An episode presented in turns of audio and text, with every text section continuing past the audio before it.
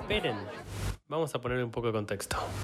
Bienvenidos, esto es Contexto Podcast. Estamos en el podcast número 13 de este, este bello podcast donde hablamos de la actualidad de, del mundo y de Argentina. Argentina, digamos, también conocido como el mejor país del mundo, eh, por convertirse, bueno, en campeón de América. Y como Estados Unidos consideran que América es el mundo, podríamos decir que somos campeones del mundo. ¿Cómo estás, Gallito? Bien, acá andamos, me gustó esa, esa comparativa. Eh, acá andamos, estamos grabando un podcast al mediodía, creo que es una de las primeras veces que lo hacemos. Este, bueno, venimos más demorados últimamente con, con cuando grabamos y cuando no, pero lo importante es sostenerlo. Pero igual viene este, o sea, siempre en, en, en el segundo podcast del mes siempre lo grabamos en esta fecha, ¿eh? Ah, bueno, bueno, entonces pegamos, pegamos, estamos bien. El tema tenemos que comunicarlo más. Somos Sí, sí, eso. Este, pero bueno, no importa, por lo menos lo hacemos para nosotros. Eh, y no, bien, bien. Una semana. Va, semanas cansadoras, no tranquis, No nunca tranquis. tranquis. Eh, y encima mm, me desayuné esta semana que había que anotarse, inscribirse en la materia de la facultad el 7 y yo me empecé a inscribir el 21. O sea que de cupos estaba un poco complicado el tema cupos. Eh, tuve que mandar un mail a la facultad, estoy esperando respuesta para ver si me puedo anotar a, a una materia y me tuve que anotar algunas materias que tenían muy pocas ganas. Eh, pero bueno, O sea, son materias que necesitas hacer o que son opcionales. Mm, no, o sea, eh, una es opcional, o sea, una es selectiva Claro. y es horrible. La electiva es administración, No. literalmente. Eh, así que me voy a querer suicidar cuando esté haciendo esa materia. Eh, y las otras no, las otras son parte de la carrera, es dirección de arte y Ah, bueno. taller de reflexión artística, son parte de la carrera, así que viene bien. Eh, pero claro, yo tengo que cursar, eh, viste, la mayoría de las carreras son cinco materias por cuatrimestre, en la mía son cuatro. Eh, son cuatro porque son materias todas proyectuales, o sea que Tenés ya un proyecto. Claro, y tienen mucho tiempo fuera de la facultad, de tipo, obviamente ahora siempre fuera de la facultad, ¿no? Pero tiene mucho tiempo de cuando no estás cursando, de estar desarrollando el proyecto, entonces el tope que te dejan cursar es de 4. asumen que se cursa 5 colapsas, cosa que es cierto, porque con, con 4 ya medio que colapsas. Eh, me moví un poquito el micrófono así no está tan cerca de la boca. Y nada, me quedaba la otra que para anotarme que es comercialización. O Bueno, sea, tampoco baja te- también. Sí, no, sí, tampoco- no es la felicidad mística.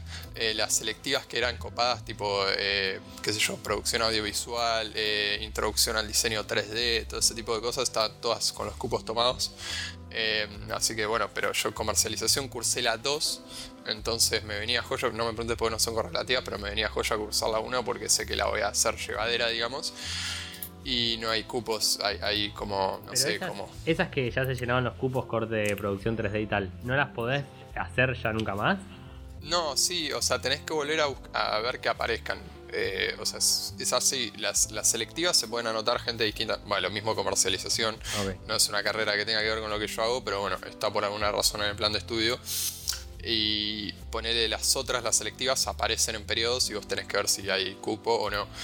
Eh, Pero La verdad es que si sabes que empiezan las inscripciones el 7 y vos te metes ese mismo día en la compu, yo de boludo no lo tenía en la agenda, conseguís, seguramente. Mm. Eh, tal vez ya el 9 no conseguís, eh, es así.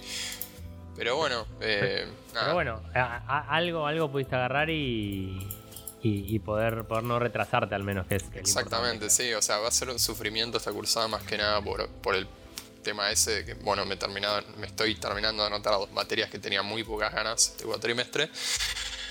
Pero bueno, por lo menos no me retraso, como decís vos. ¿Todo, ¿Todo Zoom o van a volver presencial?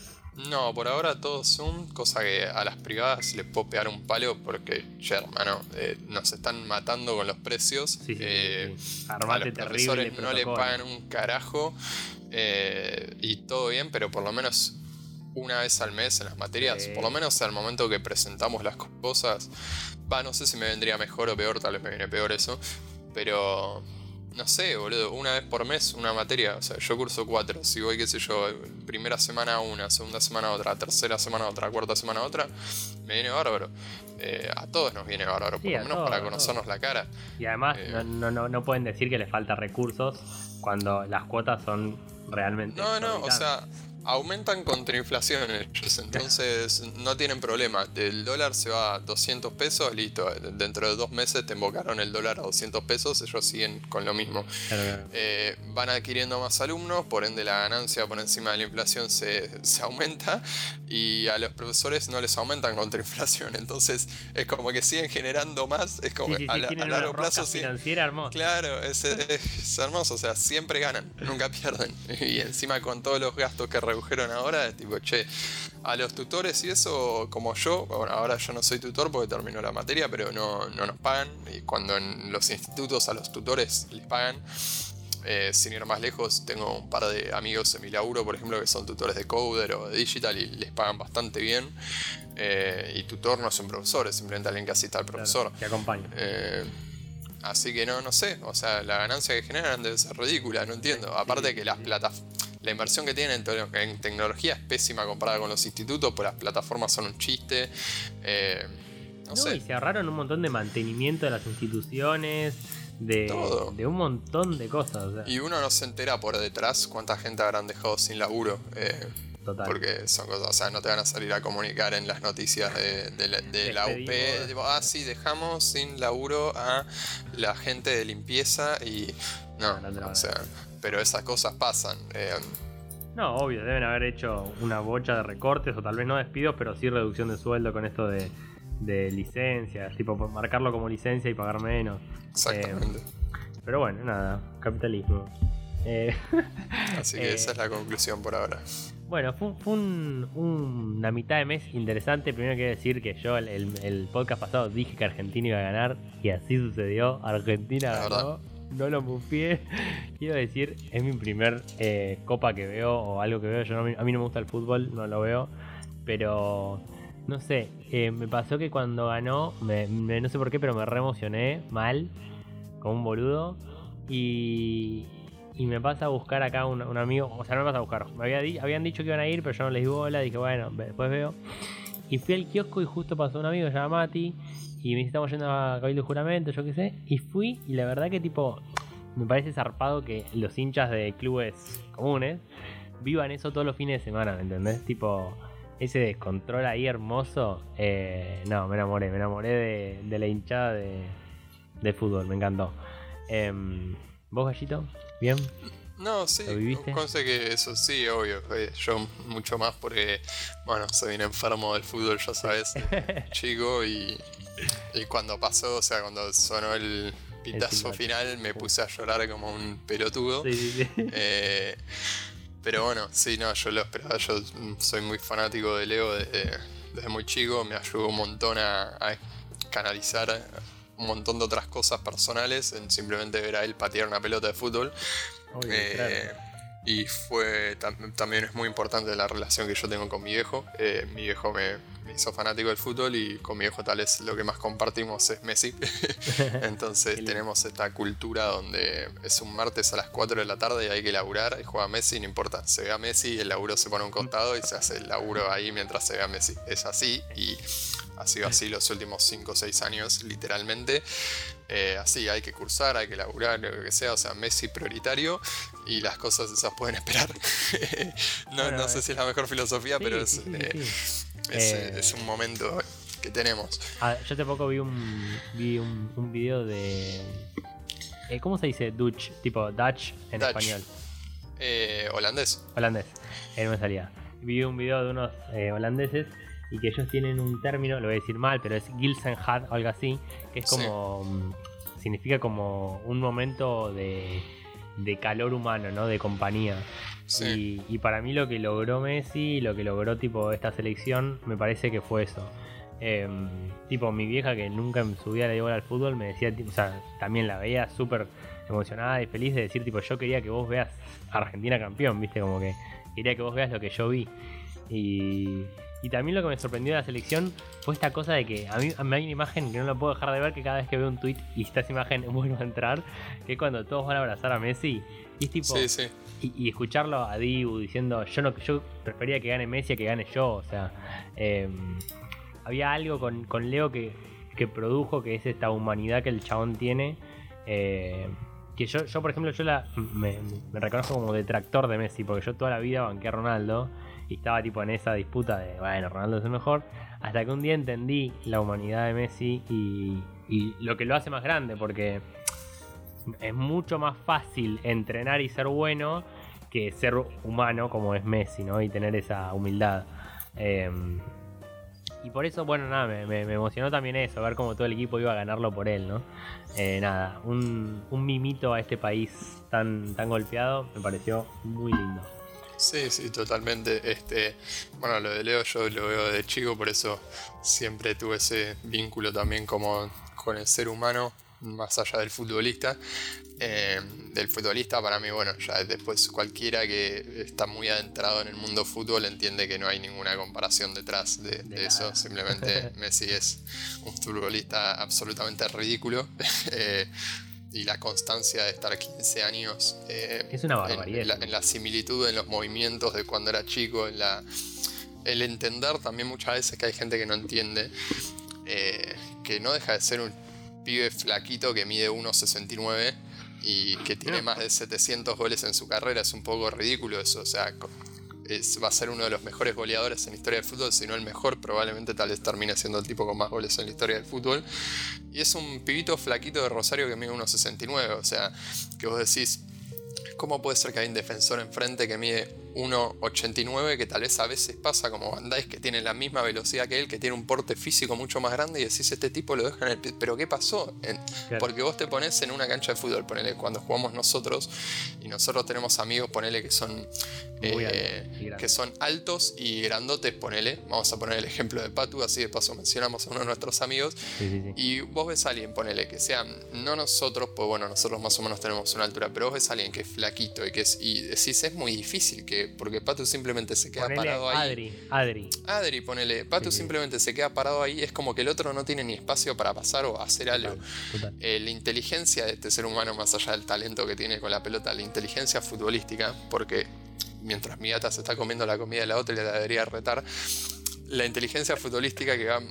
que él no sé por qué tiene una sinergia con eso, con la inteligencia de lo que pasa dentro del campo de juego, porque vos podés tener todo el talento del planeta, pero esa inteligencia es como que le genera un beneficio para contra el otro que tal vez está mucho más capacitado para ciertas situaciones dentro de la cancha, como son estas, y el tipo en dos toques, en un pase, en, en una pelota filtrada, en el control muchas veces, muchas veces es el control, eh, o en un pie a pie o lo que sea, deja al rival en una situación donde se siente inútil. Eh, por ejemplo, la otra vez habló Maldini. Maldini, uno sí. de los cuatro Histórico. mejores eh, defensores de la historia, y no solo como central, porque tal vez decís, bueno, un pibito flaquito, habilidoso, que se lleva al central. Maldini ha jugado tres, eh, más de siete años de su carrera, o sea que ha jugado de lateral y es mucho más difícil pasar un lateral bueno que un central. Claro. Y Maldini dijo, la, la última vez que, lo mismo dijo Ferdinand también, pero Maldini dijo, la última vez que jugué contra, contra Messi, lo mismo que contó Beckham cuando dijo que ponerle Messi en un partido que jugaron contra el PSG cuando Beckham estaba cerca del retiro, vi que Messi le pasaba por al lado y dijo que es momento de retirarme. Pero Maldini todavía estaba bastante activo eh, y dijo que no paraba de cagarlo a patadas a Messi, literal, vamos a decirlo como argentino, y que Messi se levantaba como si nada. Y que eso lo frustró, que eso en ese partido le, le ganó el juego de la cabeza. Dijo, los primeros 5 o 10 minutos veía a este tipo que pasaba por todos lados. Dije, ok, voy a empezar a cagarlo a patadas porque no puedo más. Claro. Los próximos 10 minutos lo empezó a cagar a patadas. Y no pasaba nada. Y era minuto 20, 25, veía que el tipo se seguía levantando y levantando y levantando. Y dijo, ok, yo este partido lo perdí. Así, palabras de Maldini. o sea, dijo, ya está. O sea, perdí la cabeza en ese momento y ya ni siquiera no solo le voy a no solo lo voy a dejar de pegar patadas, sino ya lo voy a dejar de perseguir, me cansé. No, eh, no, no me sirve, tocas otra cosa. Eh, ni siquiera, ya, ya está, o sea, te ganó la cabeza y los próximos 60 minutos de partido estás como, ya está, o sea, pasar, hermano, que te pegue otro, ¿entendés? o sea, pero esto que nos pasa a nosotros jugando un partido acá en, en, una cancha, ves un loco que juega muy bien y pasaron 10 minutos, le pegaste dos patadas y sigue corriendo y decir, listo, ya está, o sea, que le pegue otro, me cansé. Sí, sí, sí, Haré algo cuando tenga la pelota yo, a este ya lo dejo. Eh, muy, muy como este texto de, si no me equivoco, de Hernán Casiari, que, que, que habla del hombre perro, que, que dice que Messi es un hombre perro, porque dice, mm, es un texto más o menos de, 10 minutos, eh, que le hicieron video también, que el tipo, bueno, explica esto de decir, eh, tenía que ir al trabajo, yo qué sé, y encontré una recopilación de jugadas de Messi y entré, pero no era una recopilación como todas de goles, dice, era una recopilación de patada tras patada. Y me di cuenta de que Messi era un hombre perro, dice. Yo, dice, yo tenía un perro llamado Spock que no se movía por nada en el mundo, pero cuando le jugaba con la esponjita, no, nada lo paraba. Vos le llevabas la esponjita y el chabón podía atravesar una ventana. Y vos ves jugadas de Messi donde le pegan, pero por todos lados, y el tipo no se tira. No se tira, se levanta y sigue. Y, por eso decía, bueno, Messi es un hombre perro. Em, pero sí, tiene eso Messi, como que está enamorado del fútbol. No, no, y también tiene eso que es lindo, que es tipo, no buscar ventaja, ¿no? Eh, tal vez no es tan bilardista como de ganar como sea, sino que realmente está enamorado de esa pelota. Bueno, el, otro día, Escola, va, el otro día Escola no, Escola ya lo habrá dicho antes, pero yo simplemente escuché el video el otro día. Escola mencionaba eso, que una de las cosas que de menos argentino que tiene Messi, eh, no, dijo no desmeritando a los argentinos, pero es que no tiene esta cosa de eh, ganar por ganar. Ganar por ganar o ganar como sea. Eh, o sea, es todo lo contrario. Nosotros lo reducimos a tener pelotas, a poner garra. El tipo pone garra desde otro lugar. Desde un lugar que lo complica, claro, de que lo complica al rival muchísimo más. Eh, a través de su carrera, esa garra de me cagaron a patadas, no pasó nada. Me, no sé, el rival nos hizo un gol, no pasó nada. Eso garra. Eso es garra, no eh, sí, lo voy a cagar a patadas al rival, eso es todo lo contrario y esa argentinada es la que, o sea, lo dijo Escola muy bien en el video, es la que muchas veces nos hace estar detrás del resto, pero no solo en el fútbol, sino en, muchísimas cosas. Es decir, yo lo voy a cagar al resto de esta manera, yo voy a, yo voy a sacar ventaja, el ventajismo argentino, voy a sacar ventaja de esta manera. Eh, la realidad es que si vos te enfocas en ser lo más profesional posible, la ventaja la van a sacar tus cualidades como profesional en el fútbol y en cualquier sector, en cualquier rubro, en cualquier cosa del, planeta. O sea, el, científico, poner el mejor científico de la historia no va a ser el que le robe la idea del otro, sino va a ser el que tenga la idea él. Eh, es lo mismo así con todo. Y bueno, esa cosa que tiene Leo que tal vez es mucho más de ni siquiera voy a decir de europeo, ¿eh? porque es, es, de él. O sea, es de él. No lo tiene todo el mundo eso. Eh, y una cosa también de resiliencia, de resiliencia, ¿no? Porque mm, hay que perder, hay que estar en cuatro finales, ¿eh? Y, no ganar, hay que comerte un país entero bardeándote. Tipo, hay que. un montón de cosas. Es como decía el otro día. Eh, Scaloni, me vi una entrevista de Scaloni que le dice Fantino, que es top 3 momentos de la historia en la tele para mí. Eh, cuando le da la espada y le pone el casco de, de guerrero. Em, y le dice, yo te quiero ver a vos siendo Messi, siendo filmado a las 24 horas del día, siendo criticado a las 24 horas del día, y aún así saliendo a la cancha y siendo el mejor del mundo. O sea, realmente, y eso y también eso que decís, o sea, es un chaboncito de unos 60, o sea, que lo empujás y y no se cae, bueno, ahí está el tema. No, se, cae. tiene algo, algo con. Y tiene algo, tiene algo. No, sí, el, centro de gravedad y obviamente una fuerza que. Ah, vos, lo ves también, hay gente que es bajita y sin embargo te pega un topetazo y sale volando. Sí, sí, pero pará, cuando jugamos contra Colombia, una de las últimas jugadas, una de las últimas encima, minuto no sé si 70, 80, ya estás matado.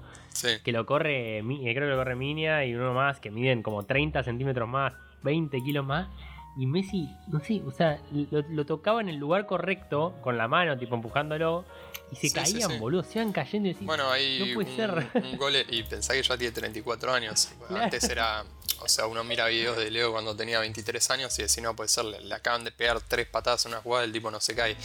Pero ahora, obviamente, en algún momento, por cansancio, y te dice, bueno, a la segunda me tiro porque no, no puedo más. Eh, pero hay un, un gol que hace el año pasado eh, pase de Frankie de Jong muy lindo y el central, creo que era el central del otro equipo, no me acuerdo si fue contra el Ginón o contra quién fue, pero lo empuja de la espalda con las dos manos, ¿viste? Cuando lo empuja, que si se cae es roja, lo empuja de las dos manos porque luego queda enfrente al arquero y luego como que hace la, la situación de se trastabilla, ¿viste? Está a punto de caerse y de la nada se pone erguido de nuevo y le pega y es gol.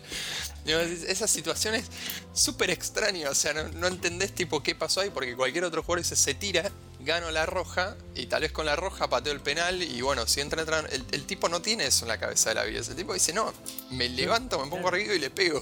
Eh, o sea, vos entendés el talento que tiene el tipo que a él tipo le rinde mucho más seguir la jugada que parar y pensar. Porque él ya la pensó, él mientras va jugando ya, ya tiene la jugada hecha en su cabeza.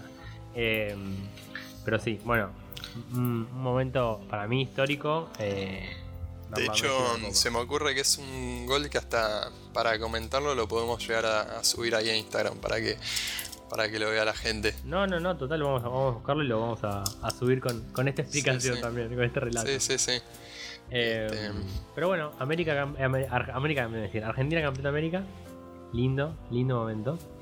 Eh, bueno, también pasaron otras cosas en estas dos semanitas. Algo que ocurrió también es que, que me, pregunté mucho en mi cabeza.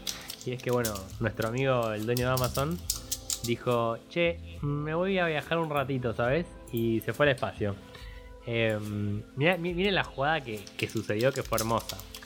Eh, Jeff Bezos iba a viajar el 21 de julio, ¿no? Y estaba todo programado para que el chabón sea el primer eh, billonario en viajar al espacio, ¿no? Como para marcar un hito. Em, y de la nada aparece el dueño de Virgin, eh, la aerolínea, que se llama, me estás matando, pero no te tengo el nombre ahora, pero ya saben quién es, ahora después si les paso el nombre, dijo, ah, vos vas a viajar el 21, yo voy a viajar el 11, voy a ser yo el primero, ¿no? Esto es un dato de color, ¿no? Después lo, lo quiere llevar a otro lado. Y el chabón viaja, bueno, viaja el de Virgin, sube y cuando baja le dijeron, no, pa, eso no cuenta como ir al espacio, te faltaron tipo 10 kilómetros. Entonces, claro, no llegaba el tiempo para prepararlo todo de nuevo. Entonces, bueno, ahí le gana la, carrera, digamos, Jeff Bezos en ser el primer eh, billonario en ir al espacio. Eh, este viajecito fue, un, vuelto para él, le salió 5 billones, ¿no? Eh, un viaje solo de 11 minutos le salió 5 billones. a mí me da mucha bronca. sí, bueno, y, mi, mi, pregunta va hacia dos lados. Uno es, ¿qué buscan? ¿No? ¿Qué, qué, ¿qué están buscando? ¿Qué, El otro día escuchaba un, un, tipo en la radio, medio conspiranoico, ¿no? Yo no, no, creo que sea tan así, pero ya planteaba un escenario muy Elysium, no sé si la vieron la de Matt Damon, que tipo los ricos viven en naves espaciales en el, en el espacio y los pobres viven acá muertos de hambre, ¿no? Yo no, no, no, no, no, no le veo ese objetivo. Yo creo que él piensa muchísimo más a corto plazo y bueno, obvio quiere, quiere lograr, eh, primero todo, que su personalidad sea más respetada. Creo que eso es hoy garpa mucho. Hoy lo más dice compren A y todo el mundo compra A porque lo respetan. Em, y obvio también lograr un. empezar a lograr el comercio espacial. Ahora lo que yo me preguntaba, y no, y es esto de, ok, ¿vale la pena invertir en esto? Porque realmente no ganaste absolutamente nada. No ganaste nada, pero absolutamente nada. Y voy a decir dos cosas antes de darle la palabra a Juanse. Y es, hay un argumento que, me lo dicen y es, no, no es que no gano nada, porque esos 5 billones se, se le pagó a gente para trabajar, entonces creó empleo. Creó materiales, creó máquinas, creó establecimientos, creó empleo. Entonces otro diría, bueno, pero esos 5 billones los podrías haber gastado en un hospital y no solo creabas empleo, sino que salvabas vidas. Y y por, otro lado, quería decir también, em, hay un, una entrevista que se le hace en el 19, no sé si 50, 60, a Ray Bradbury en una universidad, que era cuando primero estábamos yendo a la luna, ¿no? Y, es gracioso porque es una pregunta que se repite ahora. Y es, le dicen, ¿por qué? ¿Por qué ir a la luna si tenemos miles de problemas acá? ¿No? Y Ray Bradbury responde con una hermosa agilidad mental diciendo, Ray Bradbury estoy diciendo, ahora me fijo si define el Ray Bradbury lo que estoy diciendo. Em, dice, ojalá nos hubieran hecho esa pregunta hace 500 años cuando descubrieron América, dice, porque trajeron un avance y trajeron un montón de cosas que si se hubieran quedado solucionando los problemas de Europa tal vez no los podían traer acá, ¿no? Em, entonces, Juanse, ¿crees que hay que gastar en innovación y en estar constantemente mirando hacia adelante sin importar que haya los problemas de ahora o solucionarlo de ahora para después ir para adelante? Eh, no, no sé, es un montón de información. La verdad es como que no puedo hacer un análisis tan detallado ahora de todo. Lo que sí digo es que es una situación donde eh, se midieron, vos sabés qué, entre dos tipos muy billonarios eh, y a mí me rompe las pelotas, honestamente. Eh, o sea, yo siento que ya nos están faltando el respeto como seres humanos y no tenemos o sea, sí creo que tenemos capacidad, pero simplemente lo sé por cómo está la sociedad que no vamos a hacer nada con eso. Eh, una persona se gasta 5 billones en ir 10 segundos al espacio y está todo, está todo ok. y lo hace nada. más por una aventura personal y para que quede marcado en la historia. Jeff Bezos fue, y la verdad que, aparte, considerando que Amazon es una de las empresas más explotadoras que hay en el planeta, o sea, es como que ya, viste, decís como, bueno, ok o sea, no, estamos hablando de Bill Gates, eh, ¿entendés? Que hizo un millón de millones de cosas por la humanidad y por, la, los avances no solo tecnológicos, sino sanitarios de todo tipo. ¿no? Estás hablando de un tipo que es absolutamente desagradable y la gente, hay mucha gente que la mira como, sí, ese es mi sueño, qué bueno ser un tipo así, qué bueno tener 5 billones de dólares para gastarlos en ir 15 segundos al espacio y que el resto de la gente se muera de hambre mientras yo exploto a todas las personas que me dan esos 5 billones para hacerlo. Eh, Sí, da, raro. la verdad que sí, o sea, a nivel personal estoy indignado, tampoco me voy a quedar con... Eh, o sea, tampoco me va a quemar la cabeza, digamos, esta situación, porque pasan todos los días y me pasa por delante, digamos, qué voy a hacer, pero... No, no, pero sí, sí notarlo como, como diciendo tipo, che, eh, como que en general eh, usar estos espacios para repensar y decir, estos son lo que queremos, corte, ok, te vas hacia el espacio, vas a gastar 5 billones en viajar 11 minutos, ¿Sabes qué? Te comiste un impuesto, pa. Pumba. te clavo un impuesto, o sea, porque no te queda otra. A mí me, pasa esto como. Como que empezás a, ver que estos eh, billonarios o como multimillonarios, como le quieran decir, eh, empieza a mostrar esto, ¿no? Como un, como un sentido de poder bastante grotesco, como mira lo que puedo hacer, ¿no? Sí, me puedo ir y puedo volver y no me pasa nada. O sea, cierto como desinterés en el resto del planeta. Sí, sí, sí, total, pero y hasta mira lo que te voy a decir, o sea, listo, no, no querés eh, invertir y salvar el mundo y buscar vacunas a los Bill Gates, no lo hagas, no hay problema. Pero de última, no sé, invertilo en tu, en tu empresa, crear nuevos empleos, pagales mejor, no sé. Pero, pero sí, es como bastante guaso, ¿no? Y, ¿sabes lo que pasa también? Viene justo después de una pandemia, amigo.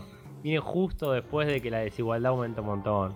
Justo después de que en los países más pobres no hay una vacuna. Como que decís, Loco, estamos viendo y a tipos como, como Besos les vino bárbaro la pandemia porque justamente eh, o sea, están en un ecosistema ¿eh? están en un ecosistema de, donde los envíos aumentaron un montón y lo mismo que pasó acá con Mercado Libre, digamos. Sí, sí, sí, es más, Mercado Libre, Mercado Libre entró en el 50% creo que creció. No, y entró en el tipo en el top de empresas que valen más de mil millones de no sé cuánto de dólares. Sí, eh, sí, sí. Todo esto, bueno, por el consumo que, que, se incentivó por estar, estar en Obviamente, detrás de eso tiene que haber. Ah, primero, bueno, eh, a Mercado Libre no lo podemos comparar con Amazon porque a nivel de trabajo eh, conozco, no solo conozco personas que trabajan ahí, sino eh, hay muchísimas muchísimas personas que cuentan experiencias ahí y eh, estamos hablando de puestos, digamos, de distribución y todo, no estamos hablando de puestos de eh, técnicos, eh, tecnológicos, no, no, puestos de distribución, puestos de envío, todos siempre dicen que es un trabajo muy digno, que no tiene nada que ver con lo que pasa en Amazon. no son trabajos explotadores a nivel horarios y a nivel sueldos ni a nivel trato puesto de jerarquía contra puesto no jerárquico, o sea, es un laburo nada que ver. Pero digamos, detrás también de lo que pasó eh, con Mercado Libre, eh, tiene que haber una cabeza detrás armando una estrategia de saber qué ponerle lo que buscaba la gente en ese momento. De hecho, hoy en día hay gente muy importante dentro de Mercado Libre que te lo explica. Lo más importante que, que, hicieron como estrategia fue toda la inversión va a reestructurar la cadena de envíos para que los envíos sean lo más rápido posible. Sí. Eh, hoy en día es más valioso algo que te vale 200 pesos más pero te llega en el día que algo que te vale 200 pesos menos y te llega mañana. Y eso como visionarios, no sé quién fue la cabeza atrás, no sé si habrá sido Galpe, eh, Galpe o, quién habrá sido, pero digamos, es seguramente no creo que haya sido solo él, obviamente hay un equipo de, marketing, de brand detrás desarrollando todo este tipo de cosas que le suben estrategias y, y las ven juntos, digamos. Pero eso fueron. Y sin quitarle también mérito. A ver, nosotros podemos acá criticar una acción de Jeff Bezos, pero tampoco no le, voy a, no le voy a quitar el mérito de haber creado Amazon y haber sido como el pionero en eso. Y lo felicito, genial, buenísimo. Y también podemos decir acá, decir, pagales bien, invertir mejor tu guita, etc. Em, pero bueno, fue, fue, algo, fue algo raro. Había un, había un meme que me encantó, que, el cohete tiene forma fálica, por decirle, ¿no? Sí, sí. Y, decía, acá tenemos otro hombre multimillonario que acaba de separarse de su mujer y busca demostrar su masculinidad viajando en un pene al espacio. Decía. Sí, sí, sí. No, me estallé mucho.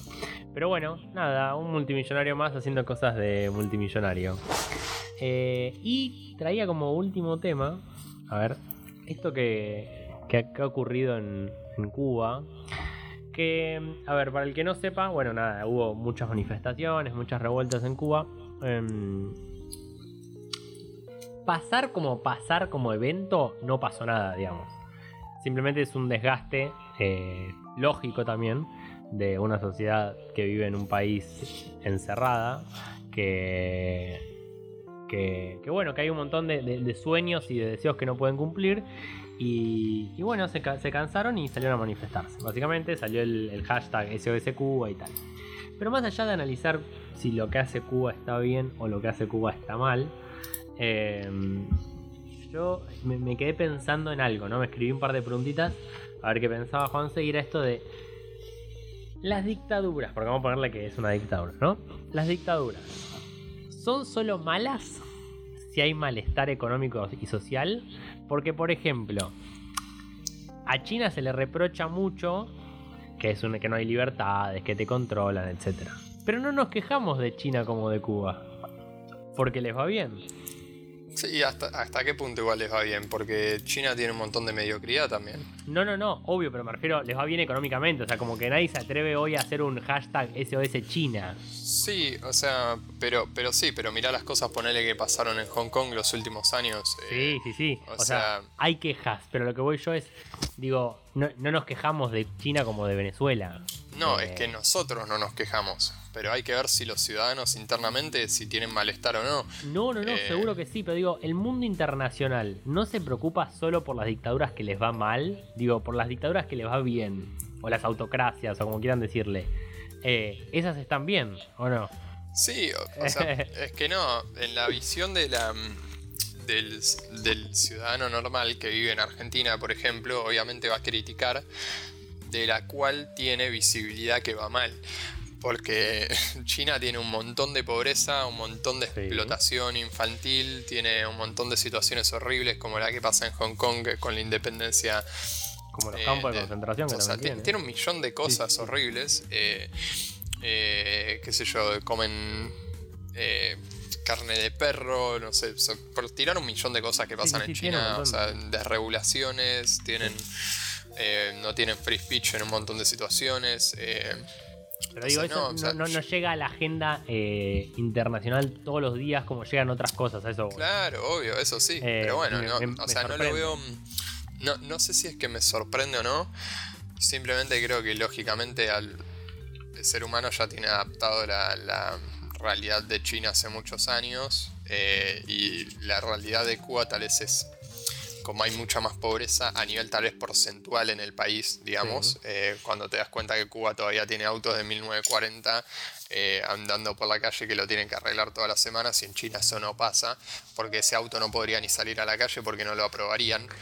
Eh, cosa que acá sí pasa, puede salir con un Falcon todo roto y de la nada decir, che, este no tiene la BTV y no sé, pagó dos lucas para tener la BTV, pero digamos, en, ves esas cosas en Cuba que en China no las ves, entonces tales los avances tecnológicos asiáticos, ese tipo de cosas te, te dejan un poco de lado en las situaciones sociales que obviamente, a ver, es muy distinto en un lugar donde tal vez hay gente que se va que se va a dormir sin comer ni tomar agua, donde en un lugar donde sería muy extraño que eso pase. Entonces, lógicamente es mucho más criticable la situación de Cuba por eso. Por eso, Creo que sí, eh, pero en esto sí te respondo que sí. Para mí tiene lógica que sea más criticado Cuba en este aspecto, porque, a ver, al fin y al cabo, gobernar un país tiene que, no, no, tiene solo que ver con todo esto del free speech y todo, tiene también que ver con que los seres humanos puedan vivir, ¿no? Entonces, si vos tenés un lugar donde la gente se muere de hambre y de pobreza, eh, no, solo tiene, creo que ese es el punto uno, o sea, siempre hablamos de las necesidades básicas cubiertas primero y después vemos al resto si tenés un país como Cuba donde las necesidades básicas en un montón de situaciones no se pueden cubrir, entonces es más criticable en un país donde tenés un gobierno súper presente para que esas necesidades por lo menos se cubran. ¿Entendés? Sí, sí, sí. Eh, entonces sí me parece que es más criticable. Lo que, lo que entonces me, preguntaba era esto, entonces decía, bueno, ¿importa más la libertad que el bienestar? Entonces, si respondemos que no, que lo que importa es el bienestar más que la libertad, entonces entramos en un debate que es, ok, entonces, si una dictadura puede lograr bienestar, ¿está bien la dictadura?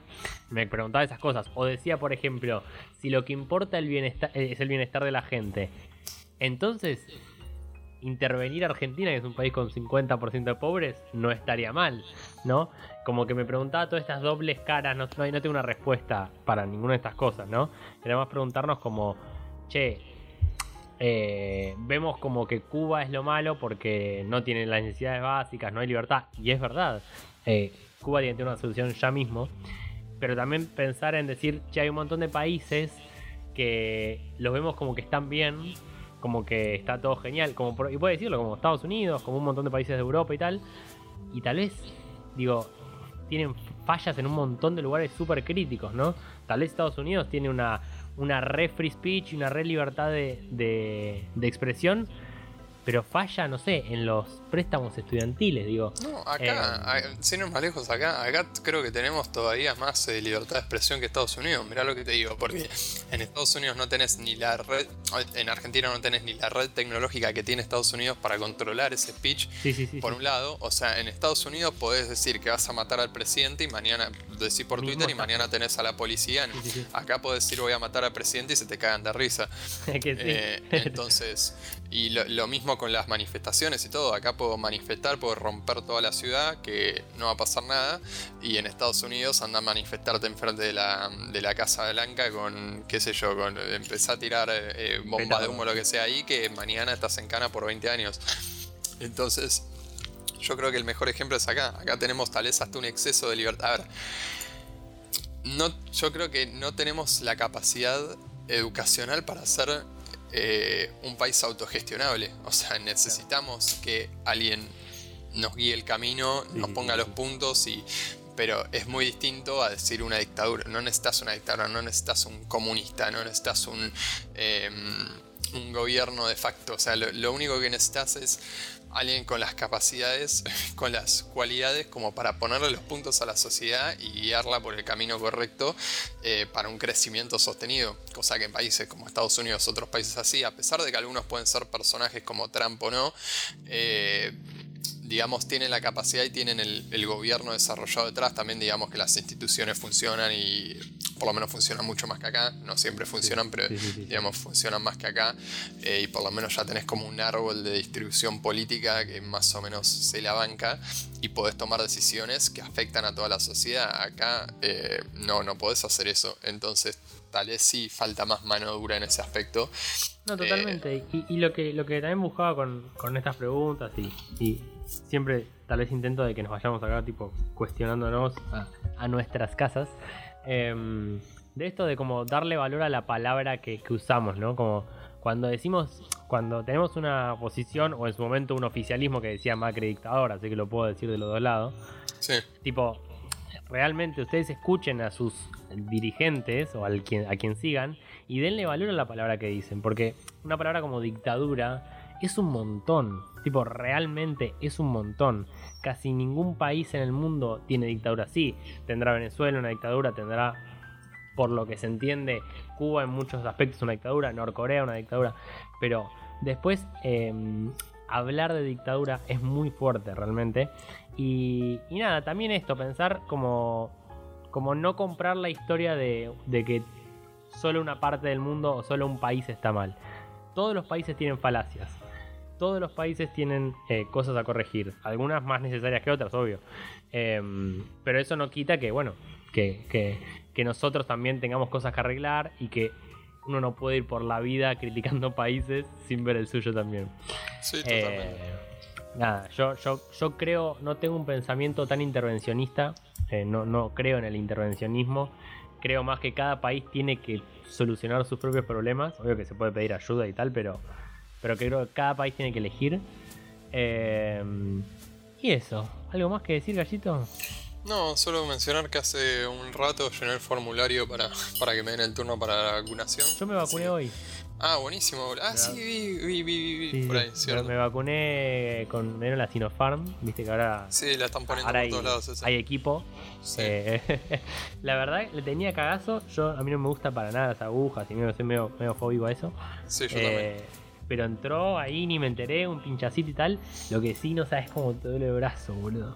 Sí. Tenés el brazo Eh, re cansado, re Y porque se. mm, Creo que debe ser con base en aceite la vacuna, entonces te, te deja el brazo hecho mierda. Sí, sí, sí, sí, sí. Eh. Pero, pero por lo que sé, y bah, por, lo que, por lo que sé, por lo que me dijeron, mi focus group cercano, eh, la Sinopharm no trae muchos efectos No, secundarios. no, aparentemente no. Y algo que me enteré, que es como que como todo es nuevo, se está probando, obviamente, que esta cosa que se mm, divulgaba de che, tomate un upirac antes para que no te pegue, eh, no está buena. Tipo, porque puede medio que cancelar un poco el, el virus inactivo que te ponen, Ok. digamos.